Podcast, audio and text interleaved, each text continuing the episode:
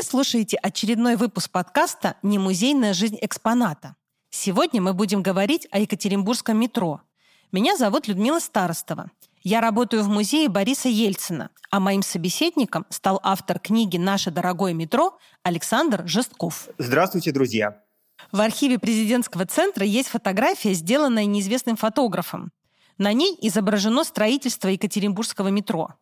Ее можно увидеть в экспозиции Ельцин-Свердловский. Борис Ельцин прилагал много усилий к тому, чтобы в Свердловске появилось метро. И после десяти с лишним лет строительства оно открылось 30 лет назад, в апреле 1991 года. 15 февраля на станции Екатеринбургского метро площадь 1905 года Ельцин-центр совместно с метрополитеном открывают выставку «Время в пути. Как мы строили метро». А в марте выходит свет ваша книга «Наше дорогое метро», вы посвятили свою книгу метрополитену Екатеринбурга, но на метро можно смотреть по-разному. Предлагаю нам с вами поговорить о том, как метро меняет жизнь города. Для многих городов метро – это свершившийся факт и часть городской истории. О чем в истории города можно узнать, изучая его метро – я думаю, можно узнать вообще историю города. А, метро в каком-то смысле это же не просто транспортный объект, э, не просто э, подземная железная дорога, которая соединяет э, микрорайоны, центры и окраины. А метро – это линия, на которую нанизываются события в жизни города, целые исторические вехи, и Екатеринбургское метро не является исключением. Путешествуя по станциям подземки, можно Э, посмотреть и советское прошлое, можно ощутить и влияние э, дореволюционного Екатеринбурга и, конечно, увидеть э, современные образы столицы Урала на самых новых станциях. Это Ботаническая и Чкаловская.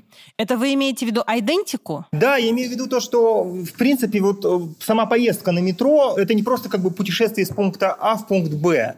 Сама поездка на метро может стать определенным культурным опытом, если хотите, экскурсией Понятно, что в будни, когда люди спешат на работу и думают только о том, как сэкономить свое время, в принципе, этого времени не остается на то, чтобы разглядеть э, красоту подземных станций, рассмотреть э, замыслы архитекторов, скульпторов и художников, которые оформляли подземку. Но, в принципе, э, я думаю, что поход в метро сопоставим с походом в музей, например. Э, и, кстати, многие туристы, которые приезжают в Екатеринбург из других городов, они так и говорят, что ну, метро на Урале просто поражает э, своей красотой, своим столичным шиком, своим размахом. И это так и есть. Это не просто комплименты или какое-то преувеличение. Ну и кроме того, вообще надо сказать что само метро, сам факт наличия метро, все-таки это не, не является каким-то вот ординарным фактом, потому что любой крупный город, любой мегаполис мечтает о метро, но далеко не каждый э, этот, э, э, эту мечту может осуществить. Например, в России сейчас у нас 15 городов-миллионников, и только в 7 из них есть метро. Остальным остается только мечтать о метро. Но в Екатеринбурге эта мечта сбылась, и действительно во многом благодаря усилиям Бориса Ельцина. А вот если говорить о том, что мы на метро можем смотреть не только глазами пассажира, который, может быть, действительно эм, задумается над тем, что значат э, символы, которые он встречает в пространстве метро, или материалы, которыми оформлена станция. Вот, а если глазами исследователя, который описывает историю метро, то каких аспектов его строительства и проектирования касается исследователь, который хочет изучить историю метро? Ну, если говорить, например, о моей книге «Наше дорогое метро», которая сейчас выходит и которую, думаю, можно считать э, таким исследованием метрополитена, то я беру несколько самых разных пластов. Э, от э, строительных каких-то и технических аспектов, да, обзорно тоже я их даю, разумеется, но и совершенно другие архитектурные пласты, или, например, идеология в метро, да, поскольку мы все с вами знаем, и э, особенно люди, кто, те, кто постарше, знают, что в советское время все метрополитены строились и как идеологические объекты, и московский метрополитен, и ленинградский, и Свердловский, который стал последним метрополитеном, открытым в Советском Союзе, буквально за несколько месяцев до развала э, вот, нашей Советской империи. И, соответственно, первое, вот первый пусковой участок, первая очередь, она ощутила очень большое влияние именно советских подходов к строительству метро, к его оформлению. А, ну, также, наверное, можно говорить, э, и у меня в книге тоже это есть, э, об оформлении метро с точки зрения, например, уральских камней. Да? Естественно, что Урал – это первое, что приходит когда, на ум, когда говорят Урал, это, это малахит, это э, разные э, драгоценные, полудрагоценные камни, уральские самоцветы и все такое прочее. Там сказы Бажова, естественно. Вот. И естественно, что в оформлении уральского метро использованы уральские камни. Э, этому уделялось очень большое внимание при, э, при оформлении метрополитена. Архитекторы, художники, которые занимались этим, думали о том, как э, придать метрополитену в столице Урала именно уральский некий характер. И, на мой взгляд, это удалось. А, вот, поэтому, например, вот в моей книге «Наше дорогое метро» у меня есть отдельная глава, а, она называется «Сказ о каменьях», а, каким отзвуком, с неким отсылом к сказам Павла Петровича Бажова, поскольку все равно в психологии нашей, уральцев, да, все равно вот э, сказы Бажова занимают очень большое место. И э, точно так же в восприятии Урала жителями других регионов России э, также это очень важный момент, и также, например, очень интересно проследить, что уральские камни э, использовались при оформлении ну, практически всех метрополитенов в э, Советском Союзе, э, в московском метрополитене, в ленинградском, новосибирском, ну, во всех э, метрополитенах. И я вот, например, даже составил такие небольшие маршруты, где, где и в Москве, и в Екатеринбурге, и в Питере, и в Самаре можно изучать и посмотреть уральские камни и как между собой связаны различные станции и даже различные наземные сооружения, потому что, например, немногие знают, что Э, многие знаковые э, российские э, здания, например, в Москве, они облицованы уральским камнем. Вот приведу такой пример. Храм Христа Спасителя в Москве. Он облицован мрамором Койлга из Челябинского месторождения в Челябинской области. Этим же мрамором облицована станция метро Кропоткинская, причем она открыта в составе первой очереди метро в Москве в 1935 году. И этим же мрамором э, Коэлга э, облицована, например, э, станция метро машиностроителей в Екатеринбурге или пилоны на станции метро Уральская. Пилоны – это такие большие массивные колонны, чтобы было понятно нашим слушателям. Действительно интересно то, как материал, которым облицовывают станции, связывает различные города. А вот то, что метро в нашем городе возникло не сразу, после того, как город стал городом-миллионником, Прошло много лет э, до того момента, когда было начато строительство метро, и город действительно добивался того, чтобы здесь открыли метро. Но помимо того, что это решает транспортные проблемы, можно ли сказать, что метро каким-то образом влияет на политический вес города? Абсолютно точно. Э, вот я тоже размышлял над тем, почему, например, Борис Николаевич Ельцин э, так активно пробивал строительство метро в Свердловске тогда еще. Ну вот согласитесь, а, сам э, он, будучи первым секретарем Свердловского обкома, э, нужды в метро не испытывал. Он вряд ли бы ездил на нем на работу. У него была, как э, у первого секретаря обкома, прекрасная машина «Чайка», которая экспонируется сейчас в Ельцин-центре. Все желающие могут прийти ее посмотреть.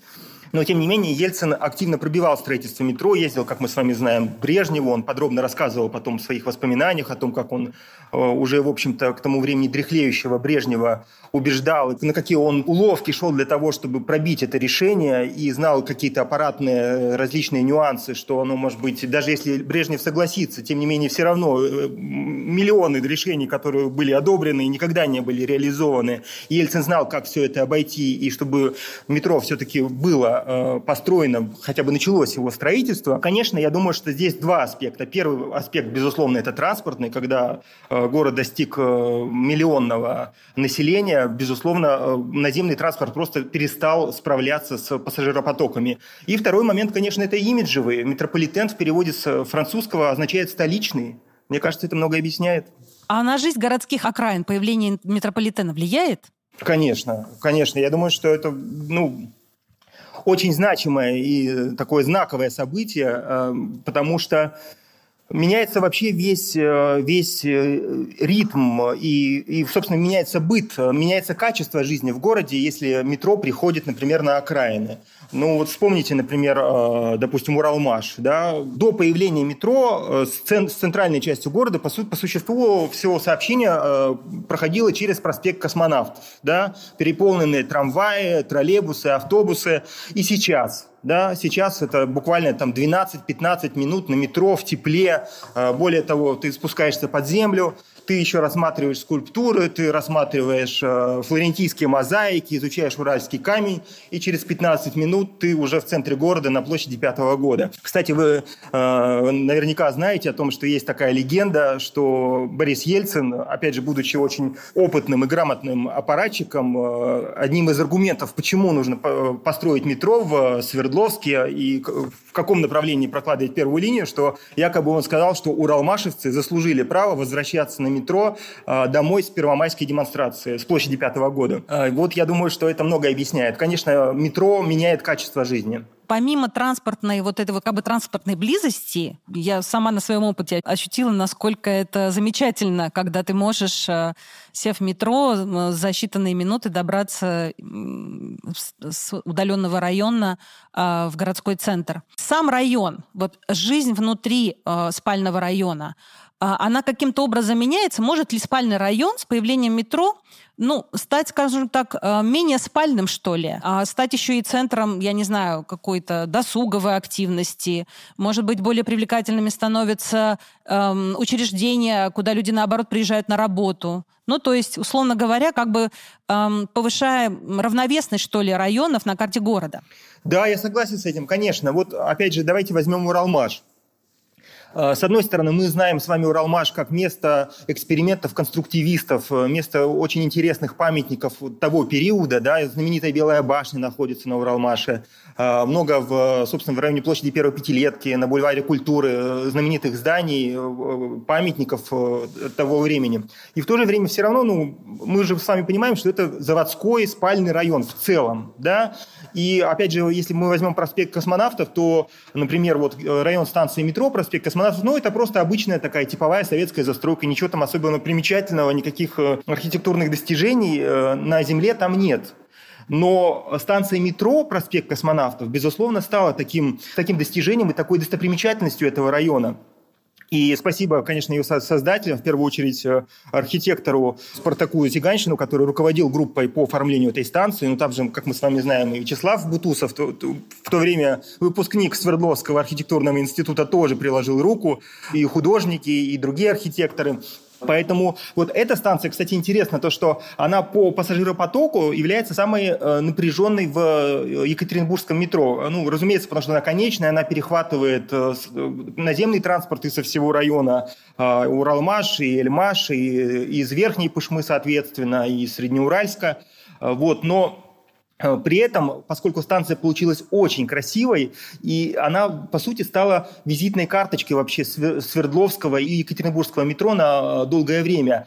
И, например, во многих альбомах, э, которые издавались уже за эти 30 лет после пуска метро, альбомах, посвященных Екатеринбургу, ну, обычно вставляют одну-две фотографии метрополитена. И, как правило, вставляют станцию проспект космонавтов, потому что она действительно очень красивая, она необычная. Там исключительно представлен уральский камень, там там э, флорентийские мозаики на путевых стенах очень красивые, змеевик плюс металл, в общем, все это очень красочно. И более того, э, эта станция пользуется очень большой популярностью, например, у молодоженов.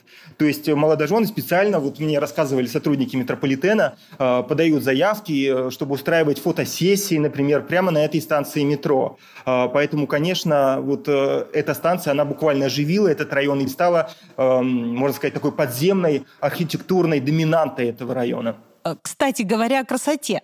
Входные группы в метро – часть городской среды.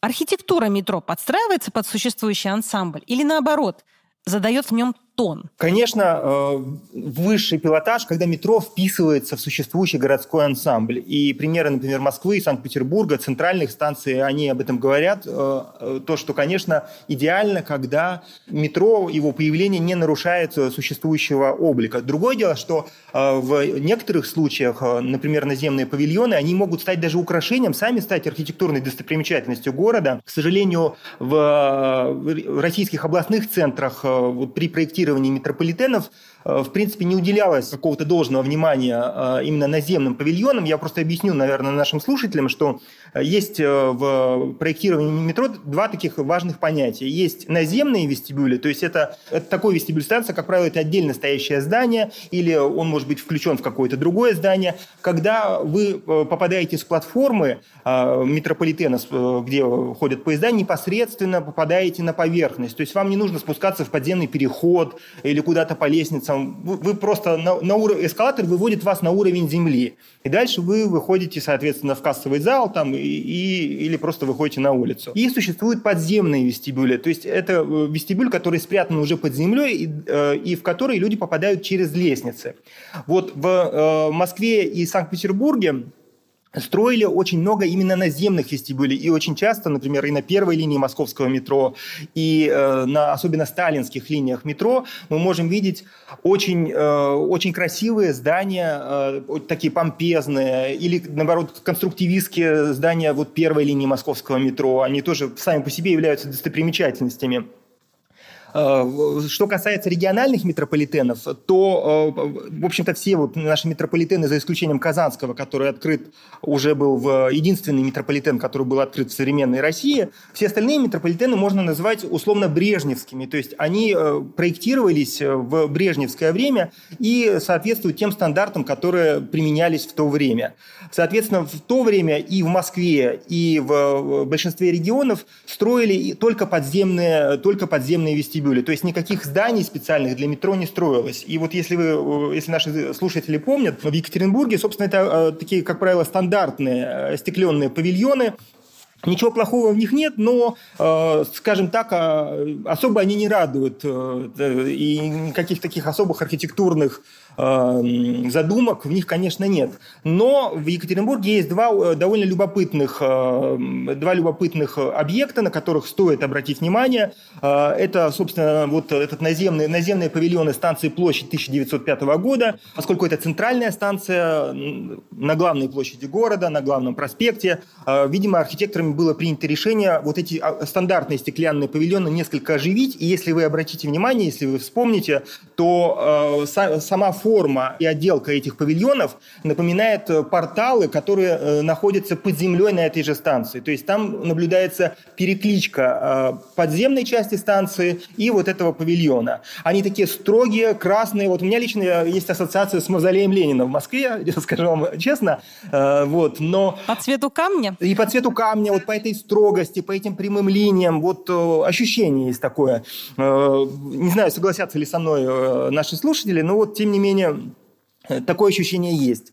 А, и плюс к этому еще, кстати говоря, а, вот эта, эта площадь, э, это пространство около наземных павильонов станции площадь 1905 года также оформлено а, каслинским литьем. Вот если внимательно присмотреться, там есть решетки вокруг, э, сделанные из каслинского литья, и даже вентиляционные киоски э, метро также там не просто какая-то стандартная сетка стоит, а очень красиво все отлито, и даже есть памятная табличка, что вот каслинские мастера отлили для Екатеринбургского метро вот эти замечательные украшения. Э, и второй момент, на который я хотел бы обратить ваше внимание, это э, встроенный вход в метро на станции метро Уралмаш. Э, там один из выходов метро встроен в жилой дом. А, это тоже, а, вообще в Екатеринбурге это единственный случай, но, на мой взгляд, вообще это очень важное такое явление, потому что в Москве, в Петербурге а, довольно часто э, такие вещи делали. Многие, многие центральные станции вообще очень красиво, так сказать, аккуратно вписаны и очень гармонично сочетаются. И то, что в Екатеринбурге, ну пусть не построили полноценного наземного вестибюля, но все-таки одну станцию вписали в существующую застройку, один из выходов этой станции, мне кажется, очень важно, примечательно, э, ну и довольно симпатично. А, скажите, а вообще наличие метро влияет как-то на план развития города? может быть, на генеральный план развития города? Да, разумеется, конечно. Ну, сначала метро закладывают в этот план, а потом уже само метро влияет на, на дальнейшее развитие. Ну, как правило, это, конечно, такие комплексные решения, поскольку э, с появлением метро меняется вся структура, э, вся структура наземного транспорта. И как раз вот в моей книге даже несколько глав посвящены этому, поскольку вот очень хороший пример э, Москва. Да, вот смотрите, сейчас в последние годы в Москве очень активно развивается метро. Оно развивается быстрее, чем в советское время. Как, ну, как ни странно, да, казалось бы, в советское время там от рекорда к рекорду, и тем не менее сейчас э, побиты все советские рекорды по строительству метро, десятками километров и по 10-15 станций в год в Москве пускается, но станции строятся не сами по себе, а строятся транспортно-пересадочные узлы. То есть такие хабы, куда подъезжают и маршруты наземного транспорта, они подвозят пассажиров из, из других районов, соседних районов города, из э, городов Подмосковья. И в Екатеринбурге тоже началось движение в этом направлении, то есть тоже вокруг э, станции метро э, начали формировать вот такие транспортно-пересадочные узлы. Другое дело, что очень важно, чтобы самих станций метро было больше, поскольку, ну, насколько я вот себе представляю, далеко не все жители города вообще даже бывали в метро, поскольку ну, оно проходит э, не по всем районам. Понятно, что, например, жители сортировки, них при всем желании, так сказать, э, ну, может быть, на экскурсию один раз э, человек съездит в своей жизни, или, может быть, э, за 30 лет съездил, а, но если на человеку надо добраться, например, из сортировки на ЖБИ, то метро, конечно, не поможет.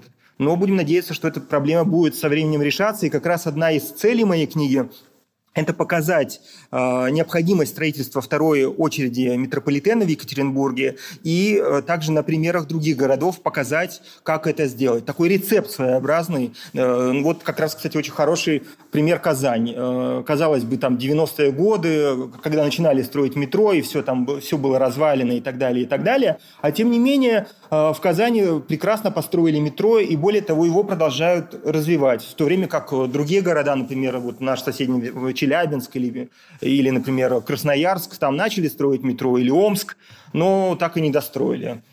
Я уж не говорю о том, что, например, схема э, метрополитена в Омске, состоящая из одной станции, уже стала мемом в интернете. Вот я просто рекомендую нашим слушателям вбить э, э, в Яндексе схема омского метрополитена и посмеяться. Ну, такой, правда, смех сквозь слезы получается. Но это ведь свидетельство действительно какой-то большой мечты горожан о, о метро. Э, большой потребности в том, чтобы метро в городе было и развивалось.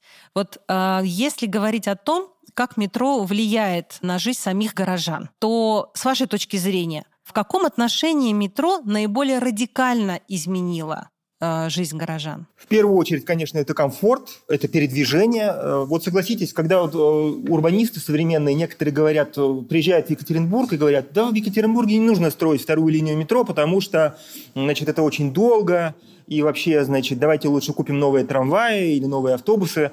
Новые трамваи и новые автобусы нужно покупать, но это совершенно не заменяет э, необходимости строительства метро, хотя бы даже потому, что, вот представьте, вот в, такую погоду, как сейчас, э, да, когда на улице и минус 20, и минус 30 бывает, Э, стоять на остановке ждать автобуса или э, находиться в метро э, на платформе и в ожидании поезда рассматривать какие-нибудь интересные задумки архитекторов. Ну, две большие разницы, совершенно другое качество жизни. Но еще вот отвечая на ваш вопрос о том, как, как меняет метро вообще жизнь людей, может быть, даже психологию, психологию жителей каждого города, где метро появляется, я скажу вам так. Вот, по моему мнению, метро это чудо. В этом кроется ключ к пониманию метро как явления, если хотите. А, потому что в принципе, подземная среда, она же чужеродна для человека, да, то есть, ну, мы все там представляем там с древних времен, что вот есть некое, люди живут на земле, э, есть еще э, царство, так сказать, небесное, и есть царство подземное. И царство подземное, в общем-то, не, не приспособлено совершенно для жизни людей. И когда вдруг в этом подземном царстве появляется целый город со своими улицами, со своими проспектами, э, со своими достопримечательностями, со своими панно, скульптурами, мозаиками, когда э, в этом подземном городе еще и поезда начинают ходить, согласитесь, это настоящее чудо. И Я думаю, в этом причина, почему э, те города, в которых нет метро, э, они мечтают о метро, а жители тех городов, где метро суще существует, мечтают о том, что оно продолжалось строиться. Потому что, конечно, э, все, что связано со строительством метро э, в каждом городе, и в Москве, и в Петербурге, и в Екатеринбурге, это очень чувствительная тема, на которую лю люди очень любят поговорить, и, и обычные горожане, и политики, и журналисты, э, потому что метро – это чудо. Я так думаю. Да. А вот э, с точки зрения подземности и наземности метро, вот сегодня часто э, звучат э, разговоры о том, что хорошо было бы развивать наземное метро, э, потому что это более экономичный и экологичный вид транспорта. А как вы оцениваете перспективы строительства наземного метро в принципе? И в Екатеринбурге в частности. А, я хочу сказать, что Екатеринбургский метрополитен, а, он уникален среди других э, российских подземок тем, что в нем нет вообще ни одной наземной станции и ни одного наземного перегона. То есть все станции находятся под землей, и более того, а, значительная часть линии глубокого заложения, то есть находится очень глубоко, эскалаторы длинные, как в Москве и Петербурге на центральных станциях. То есть такое настоящее столичное метро в Екатеринбурге. И не случайно, что а, еще в советское время было подсчитано, что по стоимости строительства это был один из самых дорогих метропроектов в СССР, потому что по ходу прохождения первой трассы, по маршруту первой трассы а, расположены а, такие подземные скальные породы, пробиваться через которые чрезвычайно дорого. Вот мне приходилось, например, когда я работал над книгой, меня водили в подземные штольни э, непосредственно прямо под станцией Уральская. Она и сама глубокого заложения, и под ней еще есть специальные такие тоннели, э, которые позволяют отводить воду из метрополитена, из станций, из пассажирских, служебных помещений. И вот там вот в этих э, служебных тоннелях можно увидеть вообще вот эти скалы. То есть они там прямо вот, э, их можно потрогать руками. И вот прямо скалы, и из них течет вода. Очень такое впечатляющее зрелище, действительно, вот ощущаешь Э, что называется, недра Урала. Вот их можно увидеть и потрогать там вот в технических тоннелях под станцией Уральская. Так вот, что касается э, строительства наземных станций, конечно, в, в принципе, это, это дешевле, это функциональнее, даже, даже э, пассажирам, вот сравните, например, э, если вы пользуетесь станцией, э, например, неглубокого заложения, да, куда вы можете спуститься там по лестнице, допустим, там за 2-3 минуты,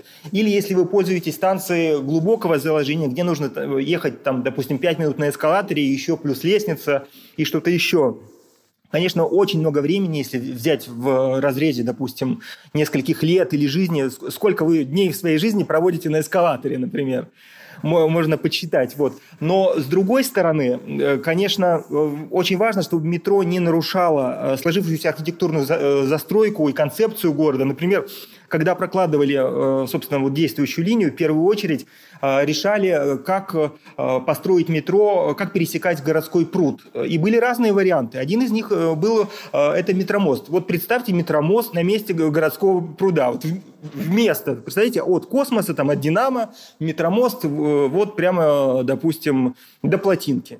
Ну, представить это сложно. Это полностью нарушается сложившаяся столетиями панорама э, исторического центра Екатеринбурга. И поэтому решение проложить здесь трассу глубокого заложения, я думаю, что оно было единственно правильным и с технической, и с исторической точки зрения. Другое дело, что, наверное, на окраинах где-то, когда э, трассы Э, трассы э, выходят в пригород, наверное, там можно строить и станции. И вот раньше, я помню, была такая даже идея, что когда ты, допустим, в города-спутники и в Верхнюю Пышму в свое время планировали продлевать метро, но сейчас строят скоростной трамвай и в Березовский когда-то третью линию собирались продлевать там через Шартаж. Наверное, вот в такие проекты имеют смысл именно осуществлять в наземном варианте, поскольку там ну, длительные перегоны, там нет такой плотной городской застройки. Но в центре города, конечно, необходимо подземное метро. Но опять же, смотрите, сейчас есть современные технологии. Сейчас э, подземное метро бывает разным. Бывает супер дорогим, вот как то, которое сейчас у нас реализовано. А бывает, ну, существенно экономичнее. Например, вот в институте Уралгипротранс, который является э, генеральным проектировщиком Екатеринбургского метрополитена, просчитывается так называемый барселонский способ прокладки второй линии метро. Он довольно интересен интересен чем? В первую очередь интересен тем, что он существенно дешевле. Вот представьте, что нет, нет стандартных станций с э, платформой между, между двумя путями, по которым ходят поезда, а э, поезда ходят друг над другом, то есть это единый тоннель, в котором два яруса, и э, станции это просто такие пристройки в этом тоннеле. Да, метро в этом случае становится более технологичным, то есть, может быть, в нем не будет той красоты э, которой, и той роскоши, которую мы привыкли в советских метрополитенах и в российских метрополитенах, и в Екатеринбургском метрополитене в том числе, но в то же время это позволит существенно дешевле существенно быстрее, э, существенно быстрее строить новые линии. Поэтому такой вариант тоже рассматривается.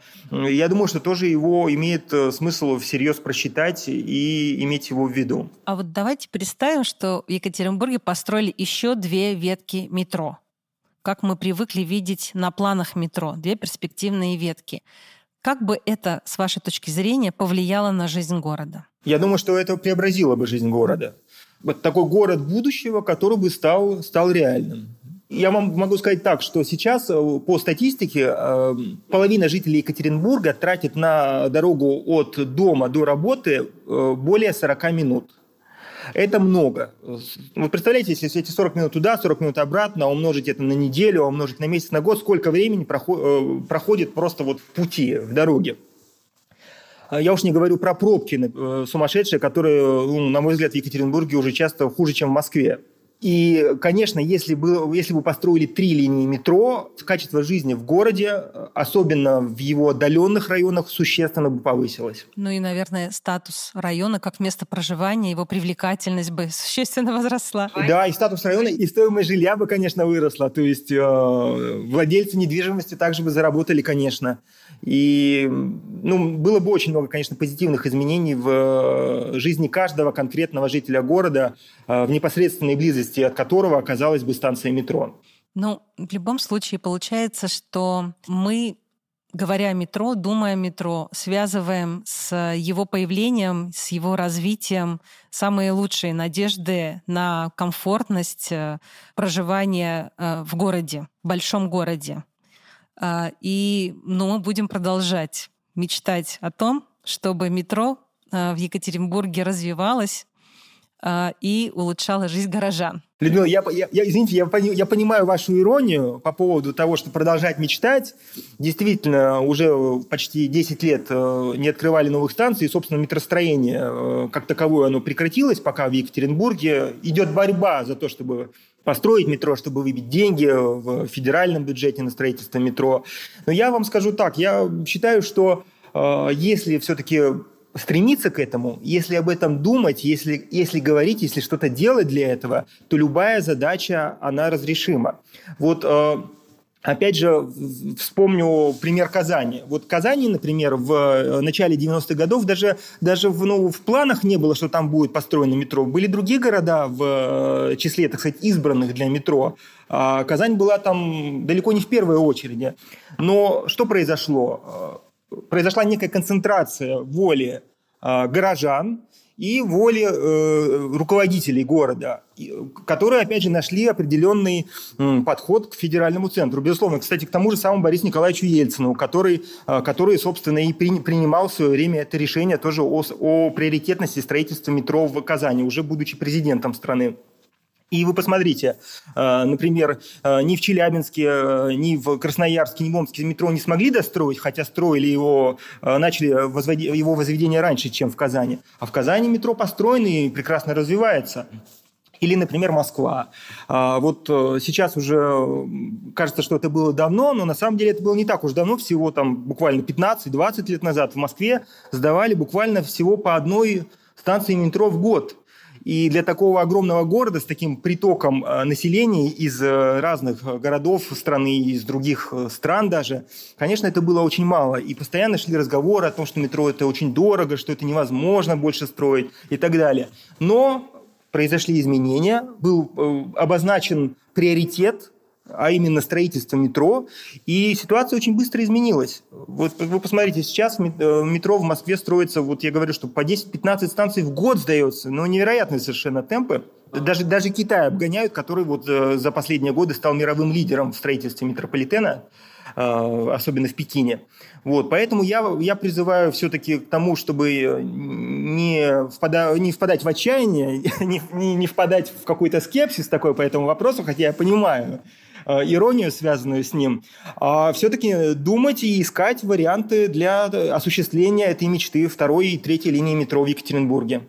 Тем более, что даже вот просто из нашего диалога, мне кажется, уже напрашивается вывод о том, что с одной стороны, метро — это стратегический ресурс развития города, а с другой стороны, наличие метро — это показатель уровня развития города. Спасибо. Мы разговаривали о метро с автором книги «Наше дорогое метро» Александром Жестковым. И на сайте Ельцин-центра вы можете прочитать одну из глав этой книги. Это был очередной выпуск подкаста «Не музейная жизнь экспоната», посвященный теме Екатеринбургского метро. В 2021 году исполняется 30 лет с момента открытия метро в нашем городе.